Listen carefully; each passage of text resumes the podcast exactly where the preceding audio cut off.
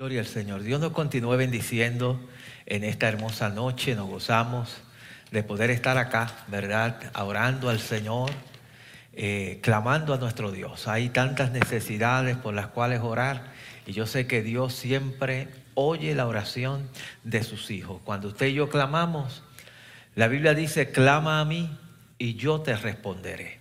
Y te mostraré cosas grandes y ocultas que tú no conoces. Y cuando nosotros clamamos al Señor, podemos tener por seguridad, número uno, que Él nos oye y que Él responde. Él responde, en su momento dado Él responde. Así que sigamos orando, sigamos clamándole al Señor. Bendito el nombre de Jesús, porque nuestro Dios eh, oye la oración de sus hijos. Bien, en esta noche vamos a continuar. Hemos estado ya por algunas meses hablando de diferentes doctrinas y la última que hemos estado hablando es sobre los asuntos del fin. ¿Qué cree la iglesia sobre el tiempo del fin? ¿Verdad? Es parte de lo que eh, la palabra de Dios enseña, de que va a llegar un momento en que todo va a terminar y que hay un tiempo del fin, que hay, hay un tiempo del fin, hay un reino eterno que el Señor eh, tiene para sus hijos. Y hemos visto, ¿verdad?, eh, que lo que está esperando la iglesia, la iglesia está esperando el rapto de la iglesia, el arrebatamiento de la iglesia, que en un momento dado Cristo vendrá a levantar la iglesia del Señor. Todos los lavados por la sangre de Jesucristo serán levantados y estaremos reunidos con Cristo para reunirnos con el Señor. Eh, en, ese, día, ¿qué va a pasar? Los muertos en Cristo resucitan y todos los que estemos vivos, si fuera en este momento, seremos transformados y arrebatados para estar con el Señor. Una vez eso ocurre, que hemos estado hablando acá, una vez eso ocurre, la iglesia va a estar con el Señor y va a ocurrir algo que la palabra del Señor le llama el tribunal de Cristo, que no es otra cosa que eh, eh, la palabra tribunal allí, cuando la Biblia lo enseña, habla del Bama de Cristo, que es, una, es un lugar donde la iglesia va a ser premiada y reconocida por las obras que hayamos hecho. Eh, no, es un, no es un tribunal de condenación, porque ya nosotros hemos, en Cristo Jesús, hemos recibido la salvación a través de Cristo pero sí va a ser premiada. Y también la iglesia va a unirse a Cristo. Vamos a estar unidos con el Señor eh, y la Biblia le llama a ese evento las bodas del Cordero.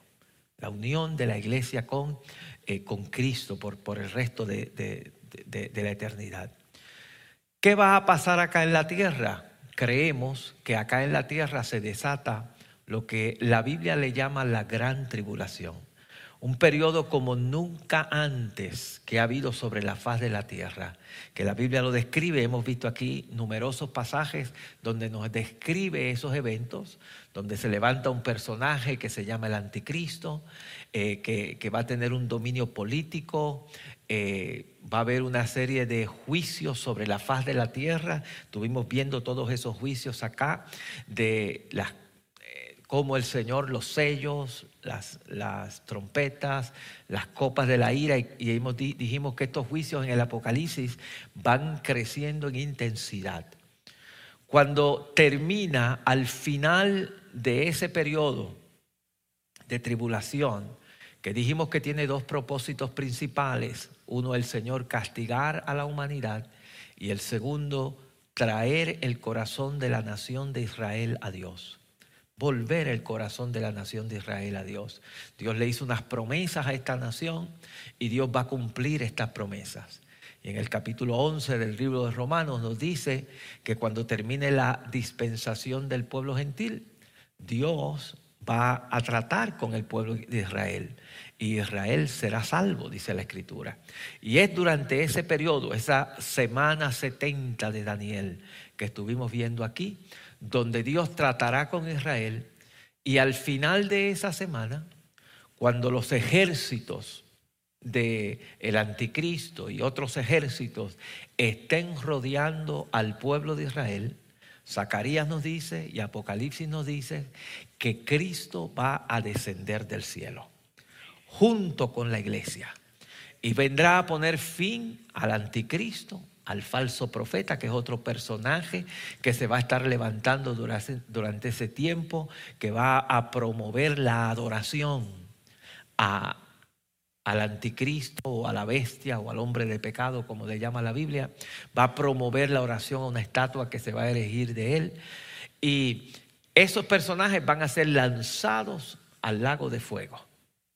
Y Satanás será atado por mil años y Cristo va a reinar aquí en la tierra periodo de mil años que hemos estado, que estuvimos viendo aquí con detalle, ¿verdad? El milenio, conocido, muchos le llaman el milenio, donde Cristo va a estar reinando. Al final de ese milenio, Satanás será suelto por breve tiempo y va a crear una rebelión contra el pueblo de Dios. Pero allí el Señor enviará fuego del cielo y va a destruir, ¿verdad? va a derrotar a los ejércitos del Señor. Eh, cuando, antes de eso, antes del milenio, cuando Cristo desciende del cielo, desciende con la iglesia. Y desciende con la iglesia y derrota a los ejércitos del anticristo y lanza al lago de fuego al anticristo y al, y al falso profeta. Satanás es atado, Comienza el milenio, un reino de, paz, de tranquilidad, donde aún hasta la naturaleza va a ser afectada. Estuvimos viendo acá que la naturaleza se va a afectar por el hecho de que Cristo va a estar reinado, reinando. Y luego al final es que ocurre esta rebelión y Satanás allí eh, es el fin de él porque es, es puesto preso y es lanzado al lago de fuego.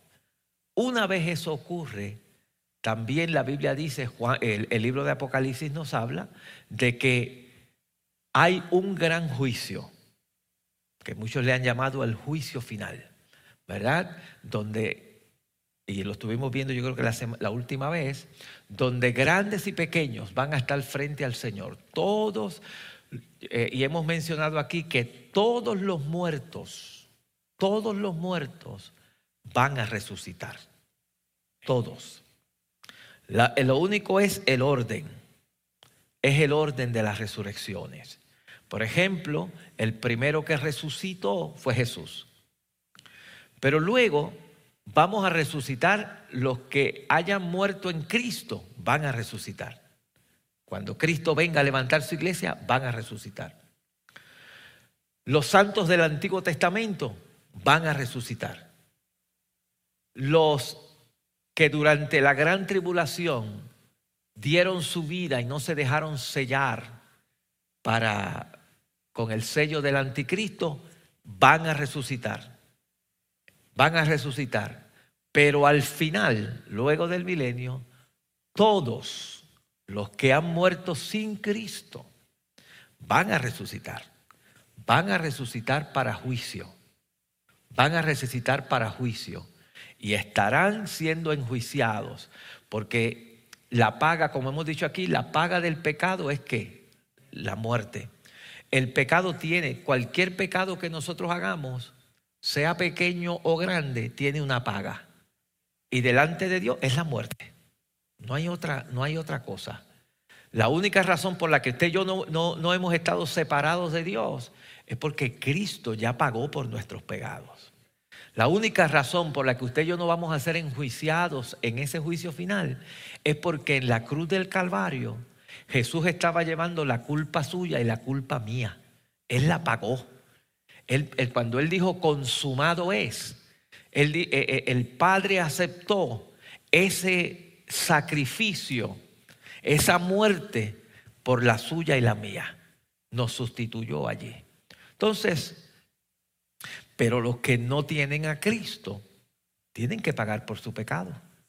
Y lamentablemente la paga del pecado va a ser la muerte. Y cuando hablamos de muerte, hablamos de muerte eterna, que es una condenación eterna en un lugar donde la Biblia le llama el lago de fuego. Y vimos la última vez que el Señor habla de esto, que todos los que fueron juzgados por sus obras no, estaban, no fueron hallados escritos en el libro de la vida y fueron lanzados al lago de fuego. Y la Biblia le llama a esto la muerte segunda. La muerte segunda, que es la muerte eterna. ¿Qué va a pasar después? ¿Qué va a suceder después? Y allí es que vamos hoy. Por eso menciono todas estas cosas para refrescar hacia vuelo de pájaro lo que hemos estado hablando. ¿Qué va a pasar después? Una vez todos los que han muerto sin Cristo estén en condenación, Satanás en el lago de fuego, ya no existe Satanás, ya no existen los demonios, ya no existe nada de eso. La maldad, todo aquel que hizo maldad está en condenación. Vamos al capítulo 21 del libro de Apocalipsis. Vamos al capítulo 21 del libro de Apocalipsis. Mire lo que dice o lo que vio Juan, lo que se le mostró a Juan. Acuérdese que el Señor le está mostrando en este libro de Apocalipsis a Juan. Ahí este libro de Apocalipsis se divide en tres partes. Capítulo 1, verso 19. Hay tres cosas tres cosas que nos dice que le dijeron a Juan. Escribe las cosas que has visto. Lo primero que él vio fue a Cristo completamente eh, transformado eh, eh, en, gloria, en gloria. Después le dice, y las que son, las que son era la condición de las iglesias, cómo estaban las iglesias y, le escribe a siete iglesias que estaban pasando por una condición específica en los capítulos 2 y 3 del libro Apocalipsis. Y lo último que dice, y las que han de ser después de estas. Son tres partes. La primera, lo que has visto, escribe esta visión que tuviste, de, que me viste glorificado. En ese capítulo 1, él se presenta de una manera extraordinaria a Juan, cuando está allí en la isla de Patmos. Luego le dice las que son, a hablarle lo que es, lo que está pasando. Y era la condición en que estaban las iglesias y un mensaje que le da a cada una de las iglesias, que no lo vimos aquí, pero lo, vimos en los, domingos que estuvimos predicando sobre cada una de estas iglesias. Y lo último, y las que han de ser después de estas. Y esto es lo que hemos estado viendo acá. ¿Qué cosas van a ocurrir después de estas? Juan, Dios lo sube al cielo y ahí empieza a mostrarle todo, todo lo que iba a suceder después de estas cosas. Todas estas cosas que hemos estado viendo acá. Entonces aquí en el 21 es parte de lo que Dios le muestra a Juan que va a suceder. Y mire lo que vio Juan. Lo primero que dice fue, y vi un cielo nuevo y una tierra nueva. Porque el primer cielo y la primer tierra pasaron y el mar ya no existía más. Primero que dice aquí es que Juan vio un cielo nuevo y una tierra nueva. O sea que el Señor va a hacer nueva todas las cosas. Dios va a crear un cielo nuevo y una tierra nueva. Esta tierra que fue maldita por el pecado va a ser destruida. Mire lo que dice el apóstol Pedro. Vamos a segunda de Pedro.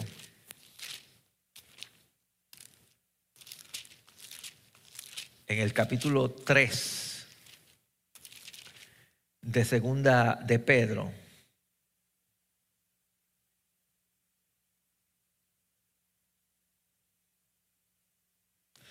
Y vamos a leer, voy a leer desde el 9. Fíjese lo que dice allí. El Señor no retarda su promesa, según algunos la tienen por tardanza, sino que es paciente para con nosotros, no queriendo que nadie que ninguno perezca, sino que todos procedan a qué? Al arrepentimiento. El deseo de Dios es salvar. Dios no quiere que la gente se pierda. Dios quiere que, que salvar a la gente. salvar, ¿verdad? Eh, él, no está retardando, la venida del Señor no se ha retardado porque Dios no quiere venir, es que Él no quiere que nadie se pierda, quiere que la gente se salva. Pero ve el, verso 10, pero el día del Señor vendrá como ladrón en la noche, en el cual los cielos pasarán con grande. Y cuando habla el día del Señor, no es un solo día, esto es este, todo este periodo que llamamos el día del Señor, está incluyendo eh, su venida, está incluyendo eh, el rapto, está incluyendo su, el, el- el- tiempo de la tribulación y, su segunda venida vendrá como ladrón en la noche, en el cual los cielos pasarán con grande estruendo y los elementos ardiendo serán deshechos y la tierra y las obras que en ellas hay serán qué? Quemadas. Esta, tierra va. Este, eh, y el 11 lo dice, puesto que todas estas cosas han de ser ver, este mundo, como usted y yo lo vemos ahora, va a ser desecho. Va a ser desecho. Van a ser quemadas. A veces nosotros ponemos tanto énfasis en las cosas de aquí materiales, pero lo que le espera a este mundo es que va a ser desecho. Esto va a terminar. Esto es pasajero. El mundo que usted está viendo ahora es pasajero. Va a terminar. Eh, eh, eh, di- dice allí Pedro. Por eso Pedro dice, puesto que todas estas cosas han de ser desechas, ¿cómo no debéis vosotros andar en santa y piadosa manera de vivir? Por eso es que debemos vivir una vida recta delante de Dios. Porque esto se acaba. O la realidad es que esto se acaba. Usted y yo un día no vamos a estar aquí. Si Cristo no viene antes, usted y yo un día partimos de aquí. Eh, Todos tenemos esto. ¿Sabe? A veces a la gente no le gusta hablar de eso, da miedo, la muerte da miedo. Pero esa es la realidad. Eh, Es algo que a nadie nos gusta hablar, a nadie nos gusta, pero todos los que hemos pasado eh, por pérdida de familiares sabemos que la muerte es real. Es real. Y que un día nuestros seres se han ido con el Señor. Este, y un día, si Cristo se extendiera más su venida, también nosotros nos vamos. Como se fue Pablo, como se fue Pedro, como se fueron todos estos hombres, se fueron. Y, va, va a pasar. Pero oiga lo que dice, esta tierra va a ser quemada, va, va a arder, va a arder, dice la palabra del Señor. Y después dice, dice, esperando y apresurándonos para la venida de Dios, en el cual los cielos, encendiéndose, serán deshechos, dice Pablo, dice Pedro, perdón. Y los elementos siendo quemados se fundirán. Y el 13 dice, pero nosotros esperamos, según sus promesas, esto es promesa de Dios. ¿Qué esperamos nosotros? Cielos nuevos y tierra nueva, en las cuales mora qué? La justicia. Eso es lo que está esperando nosotros. Que va a venir cielo nuevo y tierra nueva en la cual va a morar qué? La justicia. Va a morar la justicia. Eh, eh, por eso él dice, por lo cual, oh amado, estando en espera de estas cosas, procurad con diligencia ser hallados por él sin mancha e irreprensibles en paz. ¿verdad? Y tened entendido que la paciencia de nuestro Señor es para salvación, como también nuestro amado hermano Pablo, según la sabiduría que le ha sido dado, os ha escrito en casi todas sus epístolas, hablando en ellas de estas cosas, entre las cuales hay algunas difíciles de entender, las cuales los indoctos e inconstantes tuercen, como también las otras escrituras para su propia perdición. Eh, lo que sí dice aquí, que nosotros estamos esperando que cielo nuevo y tierra nueva. Eso dice, eso dice, eso dice, dice Pedro. Estamos esperando cielo nuevo y tierra nueva. Que esta tierra, tal como nosotros la vemos, según dice aquí Pedro, dice que va, va a ser, será deshecha. Los elementos siendo quemados se fundirán. Y van, así que esto que está hoy acá no es donde usted y yo estaremos por la eternidad. Porque el Señor va a crear cielo nuevo y tierra nueva. Dios va a hacer un cielo nuevo y tierra nueva. Y esto es lo que está viendo Juan cuando dice allí en el capítulo 21, y vi un cielo nuevo y una tierra nueva, porque el primer cielo y la primera tierra pasaron y el mar ya no existía más. Y esta promesa está aún desde el Antiguo Testamento. Cielos nuevos y la tierra nueva. Y yo, Juan, vi la santa ciudad, la nueva Jerusalén, descender del cielo de Dios, dispuesta como una esposa ataviada para su marido. Él vio una ciudad que descendía del cielo. Esta es una ciudad muy, muy peculiar, porque eh, nos da hasta las medidas y todas las cosas de esta ciudad. Una ciudad grande, ¿verdad? Una ciudad grande eh, en ese cielo nuevo y tierra nueva, esa ciudad va a estar. Y dice, y oí una voz grande del cielo que decía, he aquí el tabernáculo de Dios con los hombres.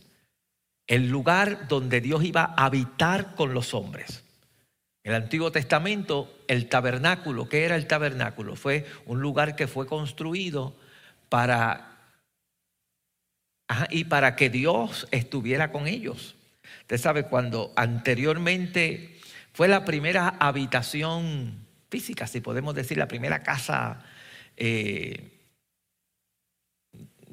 hecha acá para Dios. Eh, eh, de parte de, los hombres para que habitara acá. Porque anteriormente al tabernáculo, casi Dios siempre estaba en el monte. Allí era que se reunía con Moisés, allá era que iba, iba Abraham y le hacían, Abraham hacía holocaustos y los patriarcas, muchos de ellos hacían holocaustos en los montes a Dios. Con Moisés sube al monte, allí fue que en el monte Dios le dio las tablas de la ley, fue que Dios habló con él, en el monte fue que Dios lo llamó, eh, eh, la, zarza que ardía y, no se consumía, fue en el monte, ¿verdad? Que, que, él la vio. Y allí Dios te va a encontrar casi todo en el libro de Génesis y en el libro ahí de Éxodo, que Dios se reunía con, e, e, en el monte. Y muchos le llaman el monte de Dios. Ir al monte de Dios.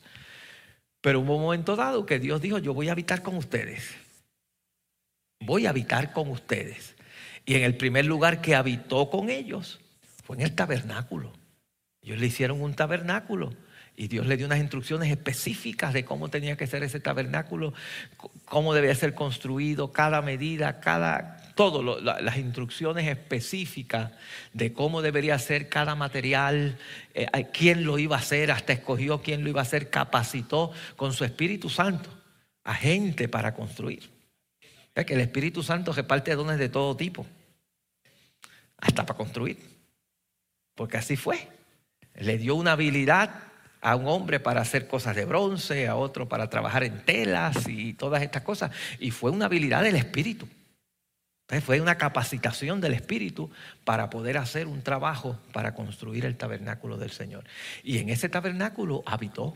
La Biblia dice que cuando lo, inauguraron y pusieron el arca allí en el, lugar santísimo donde estaba, la chequina de Dios descendió sobre aquel lugar en una manera especial en ese lugar y habitaba Dios con los hombres. Entonces, esta ciudad que está descendiendo, este, este, que aquí lo llama, ¿verdad? Es aquí el tabernáculo de Dios con los hombres y Él morará con ellos y ellos serán su pueblo. Es un lugar, es la ciudad donde vamos a estar morando con Cristo. Va, vamos a estar con Él, vamos con Dios. ¿Sabes? Vamos a estar allí con Dios, vamos a estar con el Señor. Viene eh, eh, eh, en ese tiempo, vamos a morar con el Señor. ¿Sabe? La iglesia, y no solamente la iglesia, porque usted va a ver que cuando describe la ciudad y describe esta ciudad, menciona las doce tribus y menciona los doce apóstoles identificados en la, en, en la ciudad. Lo que me está diciendo a mí es que todos los redimidos los del Antiguo Testamento, los del Nuevo Testamento, todos vamos a estar morando con el Señor. morando con el Señor. Va a haber un, eh, el lugar donde vamos a morar por el Señor. Acuérdese, ya no hay diablo, ya no hay este, la maldad así, se, le ha, se le ha puesto fin a la maldad. Satanás ha sido lanzado al lago de fuego. Todo aquel que, está en, que, que pecó y no tuvo algo que pagara por su pecado, está en el lago de fuego. Todo ha sido lanzado al lago de fuego y ahora Dios está haciendo todas las cosas nuevas.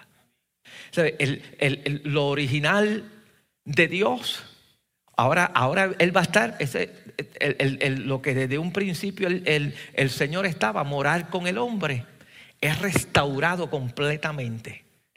Y ahí vamos a estar. ¿Sabe? E, esa es la esperanza que nosotros tenemos, de que nosotros vamos a morar con Dios. Vamos a estar en la presencia de Dios por la eternidad de la eternidad. Y aquí ya, ya no habrá, no va a haber nada, ya no hay, ahí no hay vuelta atrás para nada. Es estar con Él por la eternidad.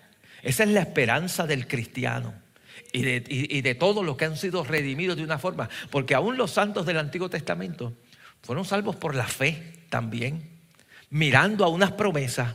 Ellos no la vieron, nosotros tuvimos la, nosotros vinimos después de la muerte de Cristo. Pero ellos todos creían, creían en unas cosas que eran sombra de lo que iba a venir. Cuando ellos celebraban, cuando ellos daban su corderito y lo llevaba y ponían las manos sobre el cordero y, y después se sacrificaba ese cordero, ¿verdad? El cordero, ese cordero como tal no podía hacer nada por ellos, pero ese cordero a quien apuntaba, la misma escritura lo dice, el libro de los hebreos, ese cordero a quien apuntaba era quién? A Cristo. Por eso es que Cristo es el cordero que quita el pecado del mundo. E, e, e, ese cordero apuntaba a él y todos los que del Antiguo Testamento creyeron, iban y ponían su cordero creyendo, creyendo porque era Dios que se lo decía. Y aunque el año que viene lo volvían a hacer, y lo volvían a hacer, y lo volvían a hacer, pero estaba apuntando al Cordero que iba a hacerlo una vez y para siempre, que fue Cristo. Cristo lo hizo una vez y para siempre. Y ahora todos aquellos que han creído, pues tienen vida eterna. Tienen vida eterna y, y, están allí. Entonces, por eso los del Antiguo Testamento y los del Nuevo Testamento van a morar allí con el Señor. Dice eh, y una gran voz del cielo que decía aquí el tabernáculo de Dios con los hombres. Tabernáculo, lugar donde ellos iban a habitar, ¿verdad? Y Él morará con ellos. Ellos serán su pueblo. Y Dios mismo estará con ellos como su Dios. Vamos a estar con Él. Él va a ser nuestro Dios y nosotros vamos a estar con Dios. Vamos a vivir con Dios por la eternidad.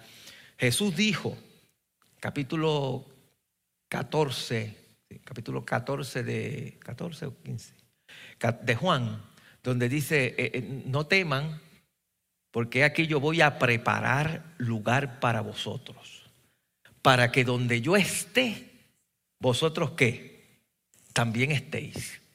Él va a preparar un lugar. Eso fue una, promesa del Señor en el Evangelio de Juan. Juan, Juan lo, eh, eh, el Señor lo dijo. Yo voy a preparar lugar para vosotros, para que donde yo esté, vosotros también estéis.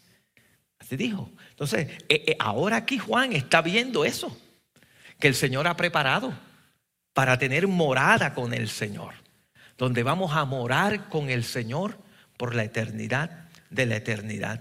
Y dice, eh, morará con ellos y ellos serán su pueblo y Dios mismo estará con ellos como su Dios. Y fíjese lo que dice el 4, porque esto es una, esto es una promesa tremenda aquí. Enjugará Dios toda lágrima de los ojos de ellos. Y ya no habrá muerte. Eliminó la muerte, porque la muerte vino a consecuencia de qué? Del pecado ya no va a haber muerte, no vamos a morir. Ya no va a haber más muerte, porque la muerte vino a consecuencia del pecado. Pero mismo Pablo dice, ¿dónde está muerte tu aguijón? ¿Dónde sepulcro tu victoria? Cristo al resucitar de la, él venció los poderes de la muerte y ahora te y yo no tenemos ya condenación, no tenemos muerte porque estamos en Cristo. Estamos en el Señor y hemos resucitado juntamente con Él. Dice, enjugará Dios toda lágrima de los ojos de ellos. ¿Sabe cuánta, a través de la, historia de la humanidad. ¿Cuánta gente ha llorado, ha sufrido por la causa del Evangelio? ha, padecido, hemos padecido, pero en ese lugar que estamos eh, se enjugará toda lágrima, desaparecen las lágrimas. Va a ser un lugar donde todo lo que eh, es lo que hablamos de, de una felicidad total, donde no hay lágrimas, no hay lágrimas, nuestras lágrimas serán secadas lo que quizás padecimos, lo que quizás sufrimos, pero ahora vamos a dar, es como que llegamos al final, tuvimos la victoria, estamos con el Señor por la eternidad. ¿Qué, se va a acordar uno de, de lo que pudo haber padecido acá y llorado acá en la tierra, cuando vamos a estar en la presencia del Señor. La presencia del Señor. Mire, aquí en, en, en, la tierra, nosotros creemos que Dios está en, todo lugar, Dios es omnipresente. Pero también creemos que Dios a veces se manifiesta de una manera especial en algunos momentos. No, no, no, no siempre, por ejemplo, en una ocasión cuando los, eh, los, eh, los primeros cristianos estaban orando, ¿verdad? Orando al Señor y pidiendo al Señor que le diera de nuevo. Dios se manifestó de una forma extraordinaria en aquel lugar que dice que el lugar tembló. No siempre Dios tiembla cuando lo hacemos, pero hay ocasiones que, que, la presencia del Señor eh, se manifiesta de, algún, de, alguna forma. Y cuando uno está a veces en la presencia del Señor, ya sea usted orando, hay a veces que usted está orando y, usted, siente a Dios más cerca que otras veces. Eh, se, siente a Dios, eh, que uno llora, uno, se desborda en adoración y uno siente un, gozo un gozo a veces exorbitante, porque uno está en la presencia del Señor mientras uno está orando. Hay, hay algo que, toma la vida de uno, que, que, hace sentir a Dios de una manera tan cerca de uno, que produce paz, que produce gozo. Y eso es aquí en la tierra. Usted imagínese estar con el Señor siempre, que ya sabe que nada lo va a separar de Dios. Acá fallamos, pecamos, y, estas cosas a veces eh, eh, nos separan del Señor. Estas cosas nos separan, pero allí estaremos para siempre con el Señor en su presencia. En su presencia. Que eh, en su presencia de que lo veremos tal como es. por la condición del hombre pecador aquí en la tierra, ningún hombre puede ver a Dios. Ninguno. Porque si la misma Biblia dice que si un hombre ve a Dios, ¿qué pasa? se muere. No podemos, porque nuestra naturaleza carnal, porque a pesar, somos quizás hemos sido redimidos y, hemos sido, pero todavía esta carne es pecaminosa. Pero allá usted va a estar en otro cuerpo, en un cuerpo que va a poderlo ver, en un cuerpo que va a poder estar en la presencia de Dios porque ya no va a estar contaminado con el pecado. Su cuerpo ya es nuevo, sus pecados ya han sido perdonados y limpiados completamente por la sangre del Señor. Así que usted va a tener la capacidad de poder estar en la presencia misma de Dios sin que se muera, sino disfrutando la presencia del Señor. Y eso es algo, eso es algo maravilloso. Eso es algo maravilloso porque si acá a veces uno, en los ratitos que Dios a veces nos visita, su presencia produce tanta alegría, tanto gozo. Y, imagínense, y, estamos en este cuerpo que es eh, eh, pecador, imagínense estar en la presencia del Señor por la eternidad de la eternidad. Por eso es que vale la pena servirle al Señor. ¿Sabe? vale la pena más que las cosas de acá de la tierra. Yo sé que le pedimos cosas al Señor y Dios en su misericordia nos bendice con muchas cosas aquí en la tierra, a veces con salud, a veces con eh, cosas materiales, nos, bendice con familia, con hijos, tantas cosas que el Señor nos da y nos bendice. Pero eso no es comparable. Por eso Pablo dice cosas que ojo no vio, ni ha subido al corazón de los hombres son las que Dios tiene separadas para los que le aman. lo, que, eh, eh, lo que usted va a recibir, lo que vamos a recibir, ¿verdad? Es mucho más que, acá de la tierra. Más de la tierra. Por eso la, la insistencia de Jesús hagamos tesoros en los cielos. Por eso la insistencia de Pablo, nuestra mirada en el cielo. ¿Verdad? E, esa insistencia porque no podemos perder de perspectiva la eternidad. Porque allí es que se va realmente todos nuestros sueños ahí que se van a, llevar a cabo. Ese es el final eh, de película, de, de extraordinario. El final grande donde vamos a estar por la eternidad con el Señor, la vida eterna la vida eterna. Eso fue lo que ofreció el Señor cuando dijo, yo di a mi hijo para que tengan vida eterna. Vida eterna. Entonces, aquí Juan nos está describiendo que Él enjugará toda lágrima de los ojos de ellos, que no habrá muerte, ni habrá, ni habrá llanto. Ya no se va a llorar más. Acá hay por ahí gente que dice, eh, pare de sufrir y de esto, pero aquí en la tierra todavía vamos a sufrir. Independientemente se va a sufrir. Pero en el cielo no. En la eternidad no se va a sufrir. Dice aquí que no habrá llanto, ni clamor, ni dolor, porque las primeras cosas pasaron. Esto va a pasar. todo va a pasar. Se terminó, se acabó todo lo ha pasado y comienza un, reino eterno, por la eternidad de la eternidad. Un reino eterno que no tendrá fin, que no habrá cabida para el pecado, que no habrá cabida para, para, para, para, el llanto, no habrá cabida para nada, porque será por la eternidad de la eternidad. Y dice, las primeras cosas pasarán, y el que estaba sentado en el trono dijo, mire la expresión de él, he aquí, yo hago nuevas que todas las cosas, todas las cosas.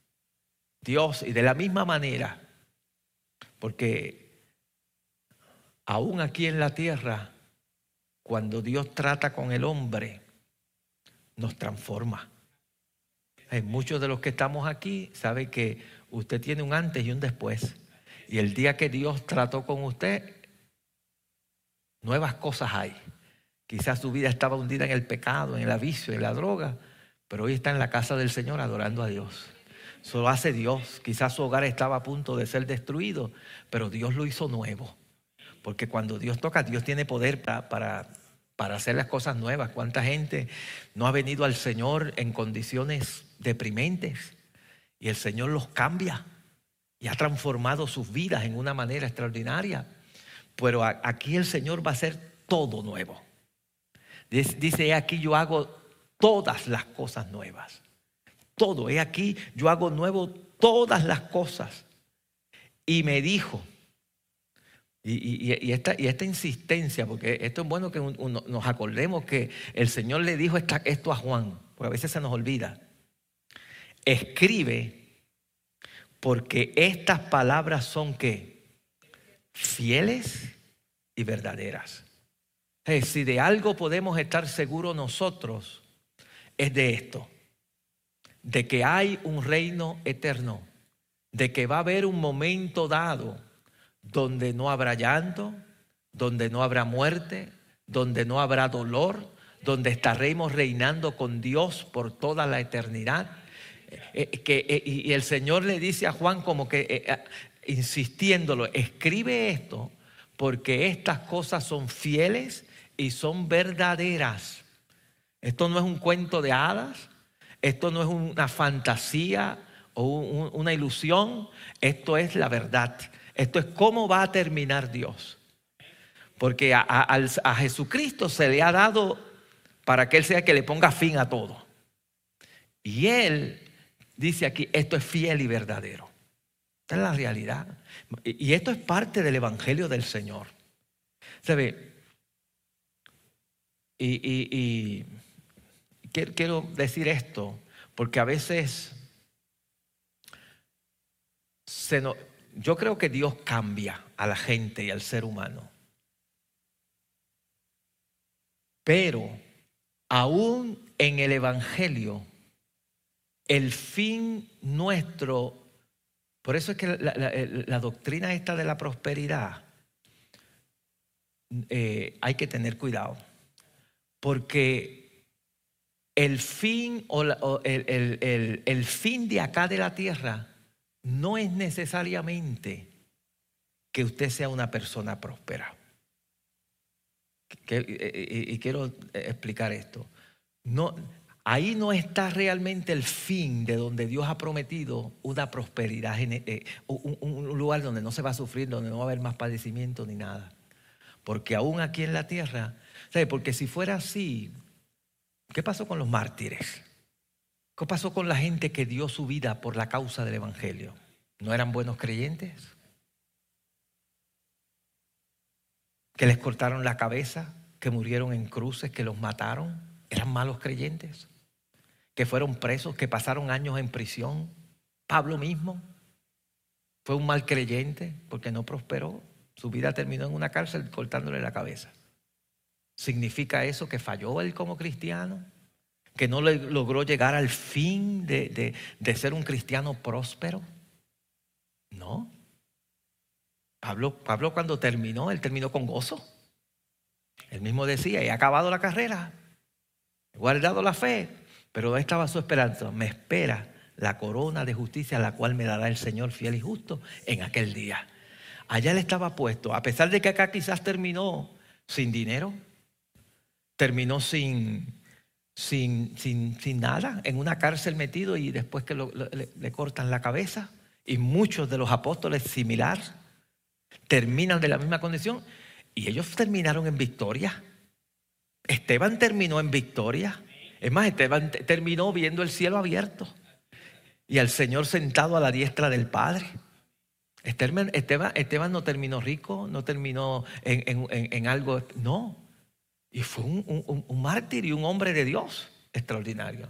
Por eso uno tiene que ver la palabra del Señor y analizar esto que se está enseñando.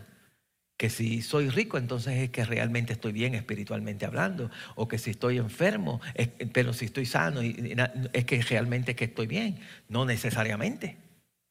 No. E, ese no es el mensaje del Evangelio del Señor. El mensaje del Evangelio del Señor es que Él ha prometido que un día todo va a, a estar así, pero es el tiempo en el tiempo del fin. Hay una vida eterna.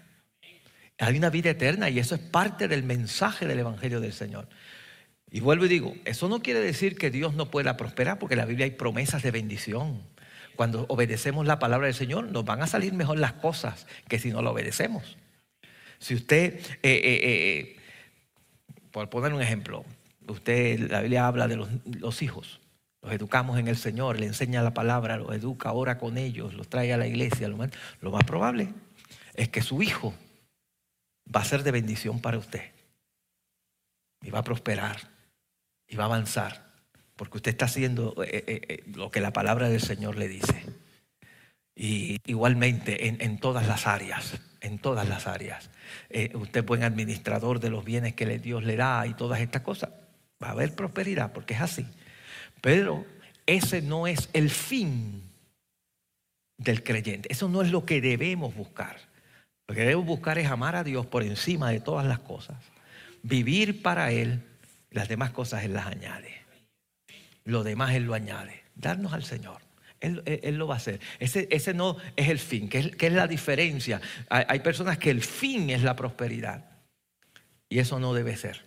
Ese no debe ser nuestro fin. Ese no debe ser nuestro fin. Nuestro fin debe ser agradar a Dios y hacer la voluntad de Dios. Porque puede ser que lo que Dios quiera conmigo es que yo sea un mártir por la causa del Evangelio, como con muchos ha pasado. Y si esa es la voluntad de Dios, que padezcamos por su nombre, amén. Como muchos pasaron que padecieron por la causa del Evangelio. Y eso fue lo que, lo que, lo que quería que su, que su testimonio de, de mártir, como el caso que presentamos de Esteban y otros más, esté allí para testimonio a nosotros. De que murieron por la causa del Evangelio y dieron su vida por la causa del Evangelio. Y, esa y, no podemos decir que fue Esteban fue un fracasado en su vida cristiana, sino fue un hombre que venció, al igual que otros que también pasaron por lo mismo. Amén.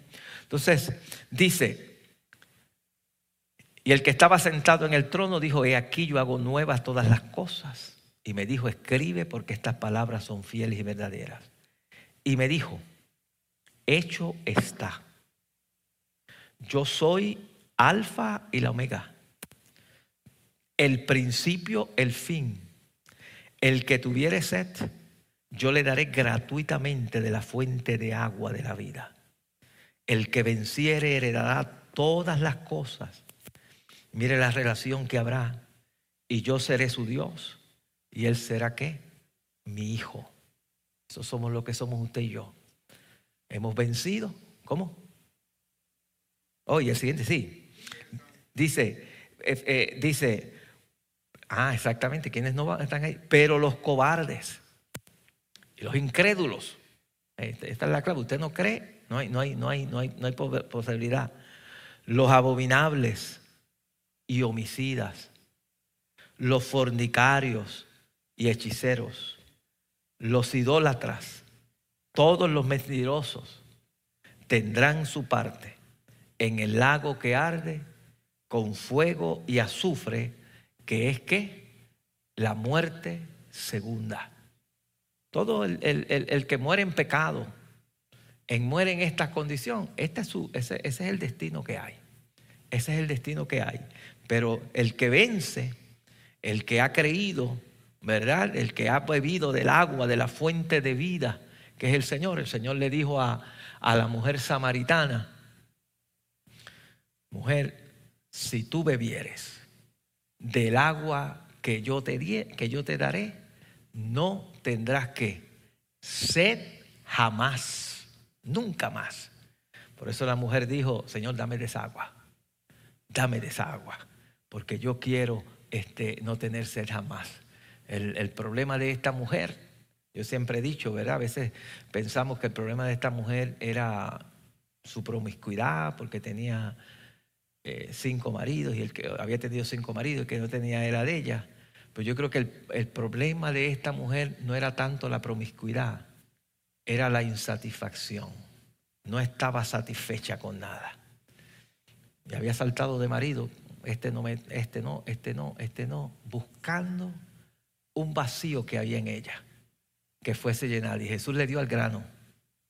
Tú lo que necesitas es tomar del agua que yo te doy. Porque si yo te doy de esta agua y tú pruebas y tomas de esta agua, no tienes sed jamás. Porque eso es lo que hace el Señor. O sea, cuando nosotros, el Señor llena nuestra vida. Eh, eh, una de las formas que uno sabe cuando uno ha creído en el Señor es que ahí,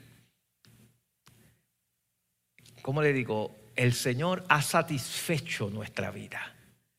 Que nos pueden faltar otras cosas, nos faltan pero estamos bien, estamos gozosos, estamos llenos, porque Él ha llenado nuestra vida. ¿Sabe? Ha llenado el vacío que hay. Alguien dijo que dentro de nosotros todo el mundo tiene ese vacío ahí adentro. Y el único que lo puede llenar es Cristo. Es el Señor. Y cuando uno está, uno está satisfecho.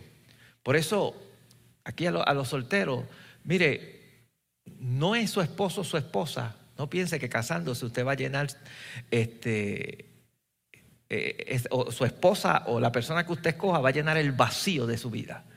Usted está poniendo una carga demasiado grande en esa persona. Y usted se va a dar cuenta después que eso, eso no es lo que lo va a llenar a usted. Hay que ir lleno ya. Si usted va al matrimonio ya lleno, usted no va a ir al matrimonio buscando qué me puede dar esa persona. Porque ya usted usted está satisfecho en Cristo. Ahora usted busca dar y ayudar y servir. Y, el matrimonio funciona mejor cuando dos personas están satisfechas, que no están buscando que el otro sea el que me satisfaga o el que llene mi vacío.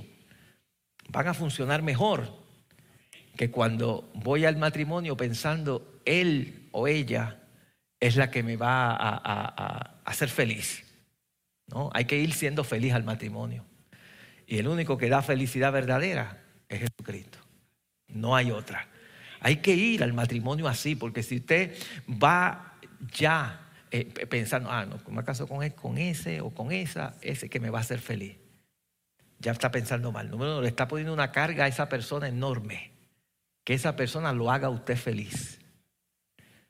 Y eso es una carga enorme que ningún ser humano acá la puede hacer.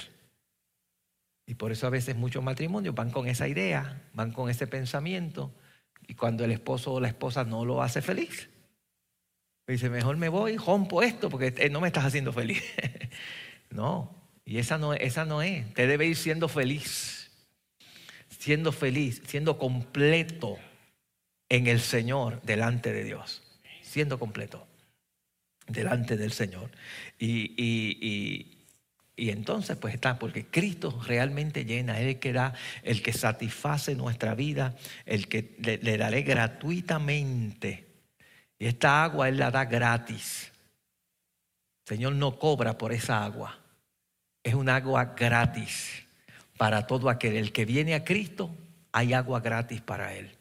Y lo que hemos venido, hemos probado de esa agua, sabemos que es una realidad, que el Señor ha llenado nuestro corazón, ha llenado nuestra vida y uno, uno es feliz en Cristo, porque tiene al Señor, el gozo del Señor está en uno, porque tenemos a Cristo. El Señor nos ha llenado nuestra vida y no estamos buscando en otro que nos llene.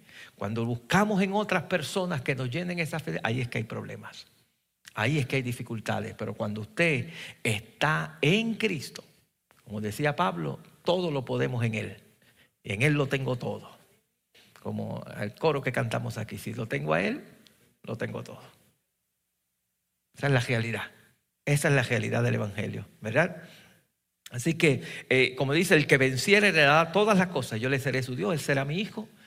Pero el pecador no va a entrar allí. Los cobardes. A mí no se puede ser cobarde. La Biblia dice, el reino de los cielos se hace fuerte. Y los hay, diferentes versiones, dicen los valientes, dicen los violentos. Lo arrebatan. Lo arrebatan. Esto es para valientes. Tampoco, ¿verdad? Eh, los cobardes o incrédulos. No, creemos. El, eh, abominable, homicidas, los fornicarios, hechiceros, los idólatras, los mentirosos, tendrán parte en el lago que arde con fuego y azufre, que es la muerte segunda. Todos esos han sido lanzados, como son, van a ser juzgados y como dijimos, la paga del pecado es la muerte, ¿verdad? Dice, vi entonces, vino entonces a mí uno de los siete ángeles que tenían las siete copas llenas de las siete plagas postreras y habló conmigo diciendo, ven acá y yo te mostraré la desposada, la esposa del Cordero. Y me llevó en el espíritu a un monte grande y alto y me mostró la gran ciudad santa de Jerusalén que descendía del cielo de Dios, teniendo la gloria de Dios. Y mire cómo la describe. Y su fulgor era semejante al de una piedra preciosísima, como piedra de jaspe diáfana como el cristal. Tenía un muro grande y alto con doce puertas y en las puertas doce ángeles y nombres inscritos que son los hijos de las doce tribus de los hijos de Israel. Y al oriente tres puertas, al norte tres puertas, al sur tres puertas, al occidente tres puertas. Y el muro de la ciudad tenía doce cimientos y sobre ellos los doce nombres de los doce apóstoles del Cordero. El que hablaba conmigo tenía una caña de medir de oro para medir la ciudad, sus puertas y su muro. La ciudad se haya establecido en cuadro y en su longitud es igual a su anchura. Y él midió la ciudad con la caña doce mil estadios. La longitud, la altura y la anchura de ella son iguales. Un cubo en un cubo, que así ve esta ciudad, eh, la describe de una manera extraordinaria, unas piedras preciosas, una, algo, algo tremendo, un cubo, ¿verdad? La ciudad se haya establecido. Y vea que menciona en la ciudad, lo que yo mencioné al principio, menciona las doce tribus de Israel y también están los doce apóstoles están allí. Hay muchas interpretaciones de esta, de esta ciudad. Hay algunas que pues, nos menciona los redimidos, tanto los, santos del Antiguo Testamento, representados por las doce tribus de Israel, y los doce apóstoles que representan la iglesia del Señor, ¿verdad? Que es el fundamento. La iglesia está en el fundamento de los apóstoles, ¿verdad? Que, y, y, la, y la palabra del Señor. Y dice,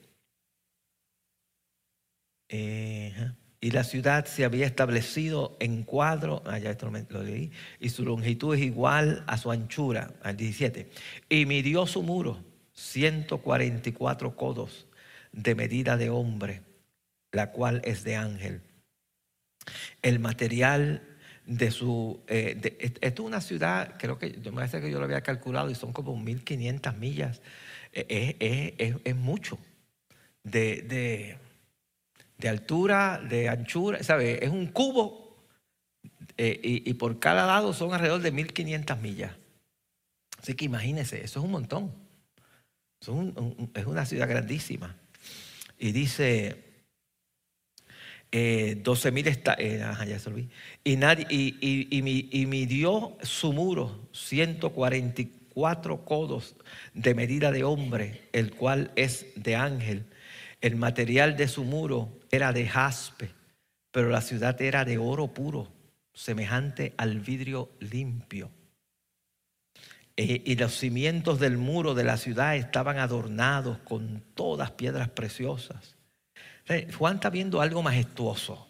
Eh, eh, aquí habla de piedras preciosas, todo lo que él ve. Dice, el primer cimiento era jaspe, el segundo zafiro, el tercero agata, el cuarto esmeralda, el quinto nice, el sexto cornalina, el séptimo crisólito, el octavo berilio, el noveno topacio, el décimo crisopraso, el undécimo jacinto, el dodécimo amatista todo, piedras preciosas, ¿verdad?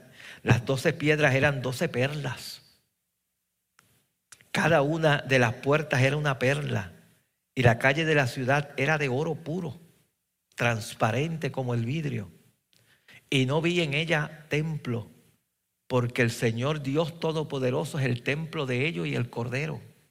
Allí el, grande es el Señor en esta ciudad.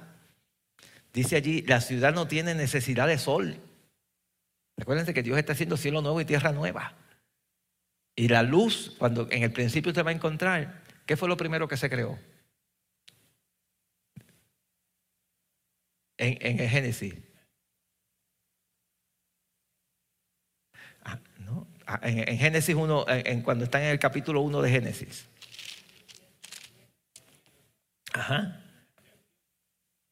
Y después dice, y, dice voy, a, voy, a, leer Génesis 1.2, dice, y la tierra estaba desordenada, ¿verdad? Creó Dios los cielos y la tierra, y la tierra estaba desordenada y vacía, las tinieblas estaban sobre la faz del abismo, y el Espíritu de Dios se movía sobre la faz de las aguas, y dijo Dios, sea la luz, y fue la luz. Y después es que Dios crea el sol y las lumbreras. O sea que hay luz, puede haber luz sin sol, porque está la luz del mismo Dios. Así que no va a haber necesidad de sol. Usted no se va a quemar más en, el sol porque no va a haber sol. Va a ser la luz de Dios. La luz de Dios.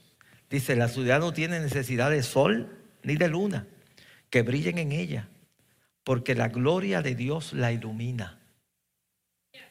La gloria de Dios la ilumina. Y el cordero es su lumbrera. Él, es, él es la luz en ese lugar. Y las naciones que hubieren sido salvas andarán a la luz de ella. Y los reyes de la tierra traerán su gloria y honor a ella. Sus puertas nunca serán cerradas de día, pues allí no habrá noche. No hay necesidad de noche y de día, porque ya, acuérdense, ya no hay tiempo. es eterno. Ahora la, la, noche y el día nos marcan los días. Llegó el día, otro día, y viene otro día, y llegó la noche, y llegó el día.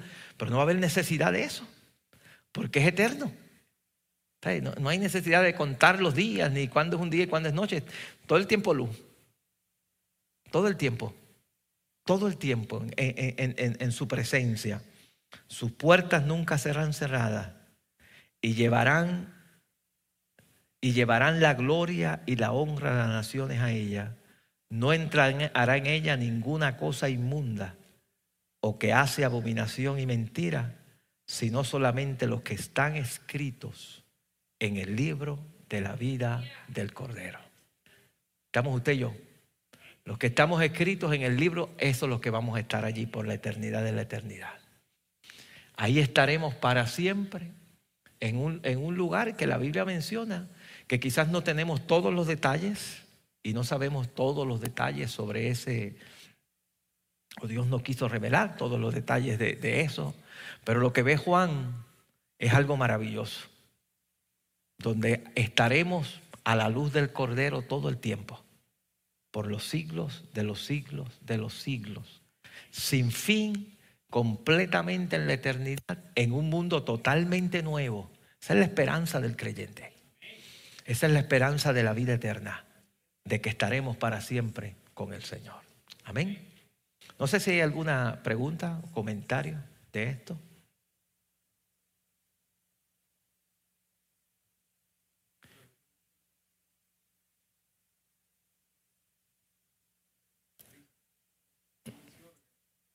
Yo soy la luz del mundo.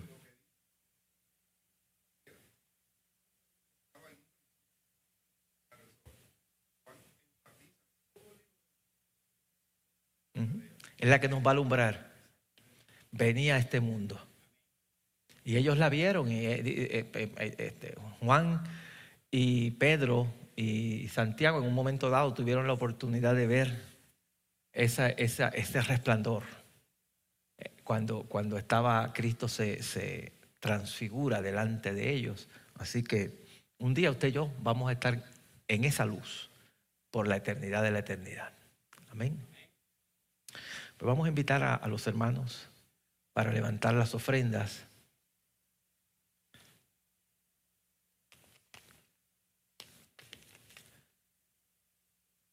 Y oramos. Padre, gracias, gracias Señor por las ofrendas, bendícelas, Dios mío. Ayúdanos a dar con gozo y con alegría para tu reino. Tú amas al que da con alegría, Señor. En el nombre poderoso de Jesús te lo pedimos todo. Amén, amén, amén.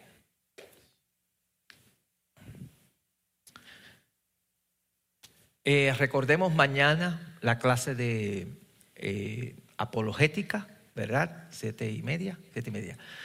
El jueves también tenemos servicio acá, eh, tenemos servicio acá. Eh, creo que está dirigido por la niñez este jueves, está dirigido por la niñez de la iglesia. Y el viernes la escuela bíblica, tenemos también las clases de bautismos y, este, y nuestra escuela bíblica regular de, todos los demás. Y el domingo, pues nuestros servicios también a las eh, 9 y 11 de la mañana. Amén. Así que estamos en pie y oramos al Señor.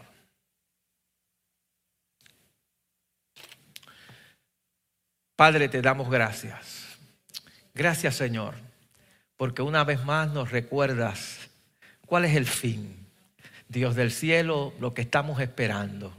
Señor del cielo, hay unas promesas en tu palabra y tú te aseguras en decirle a Juan, escríbelo, porque esta palabra es fiel y verdadera.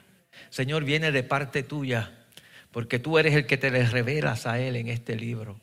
Y Él asegura que tú le dijiste, escríbelas porque estas palabras son fieles y verdaderas. Ayúdanos a creerlo, Padre.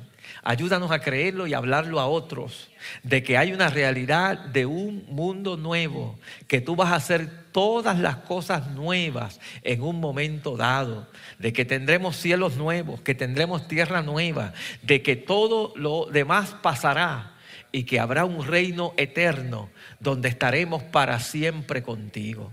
Yo te suplico, Dios, que, que esa verdad, Señor, la podamos hablar, porque muchos, oh Dios del cielo, a veces la ignoran.